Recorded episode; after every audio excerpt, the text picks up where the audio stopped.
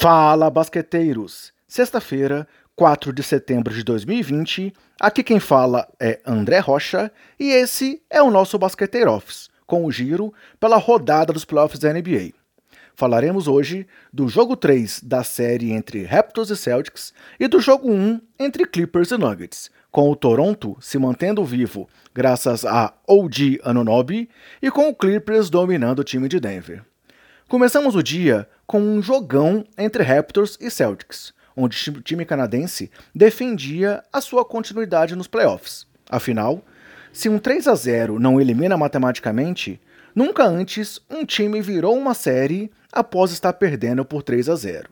E esse 3 a 0 nunca esteve tão próximo quanto ontem, a apenas meio segundo de distância. Afinal, um passe lindo de Campbell Walker para uma enterrada de Daniel Tais colocou o time de Boston em vantagem por 103 a 105 quando faltava meio segundo para o fim da partida. Bola do Raptors na linha lateral e Kyle Lowry tinha à sua frente o gigante Taco Fall para atrapalhar a sua visão de quadra. Porém, o armador conseguiu um passe cruzando toda a quadra para encontrar OG Anunobi, que viu Jalen Brown voando para cima dele, mas conseguiu o arremesso contra o relógio, fazendo a cesta da vitória. No final, 104 a 103 e 2 a 1 na série para o Boston. E vamos a mais alguns detalhes desse lance absurdo. Primeiro, OG se livrou da marcação de Tatum e cruzou a quadra, para depois Marcos Garzol fazer um bloqueio no meio do garrafão, atrapalhando a aproximação de Brown. Mas outro detalhe foi a ausência de torcida na lateral da quadra, o que permitiu que Lowry se afastasse bem da linha lateral para buscar o passe. Ou seja, se não fosse na bolha, talvez não tivéssemos visto esse lance. E depois do jogo, Anunobi disse que acreditava que iria acertar, pois nunca arremessa para errar. Então, galera, tivemos um lance naquele melhor estilo: ou de não, ou de não, ou de sim. Desculpa aí pela piada.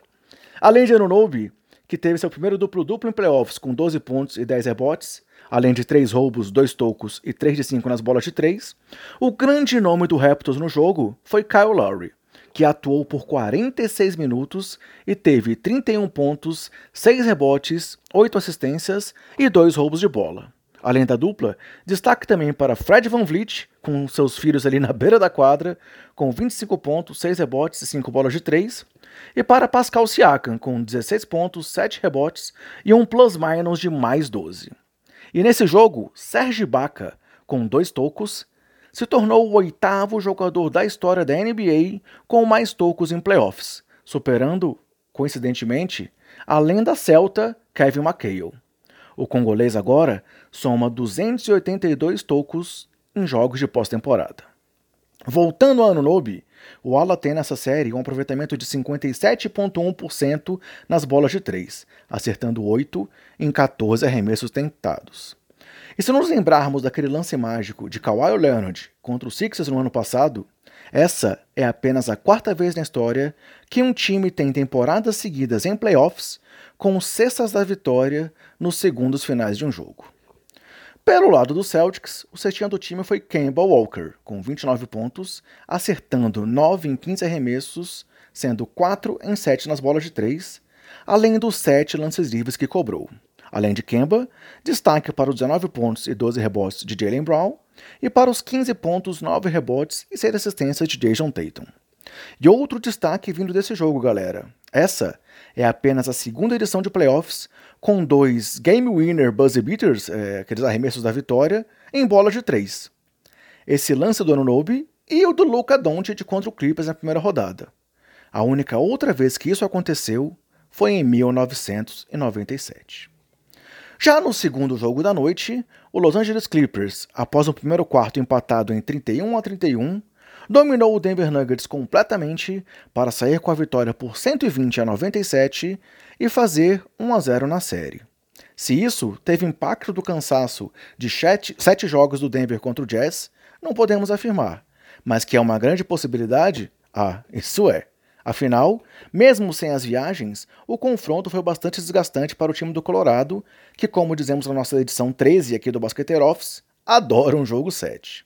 Mas voltando ao jogo de ontem, o domínio foi total a partir do segundo quarto, com a vantagem chegando a ser de 29 pontos e com o time de Los Angeles acertando 57,1% nos arremessos em geral e 41,7% nas bolas de três. Destaque no Clippers, mais uma vez para Kawhi Leonard, com 29 pontos, dos quais 19 foram no primeiro tempo, 12 em 16 nos arremessos e mais 20 no plus-minus. Além disso, Paul George teve 19 pontos, 7 rebotes e um plus-minus de mais 23, e Marcus Morris teve 18 pontos, 4 de 5 nas bolas de 3 e mais 24 no plus-minus. Lembrando, galera, que plus-minus é a diferença de pontos marcados e sofridos enquanto um jogador está em quadra. Voltando a Kawhi, ele chegou ao seu 15º jogo seguido em playoffs, se voltarmos até a temporada passada, com pelo menos 20 pontos. E só nessa edição de playoffs, galera, ele já tem 30 ou mais pontos em 5 dos 7 jogos disputados. Ah, e só um detalhe: nos outros dois, os que ele não chegou a 30 pontos, ele teve 29.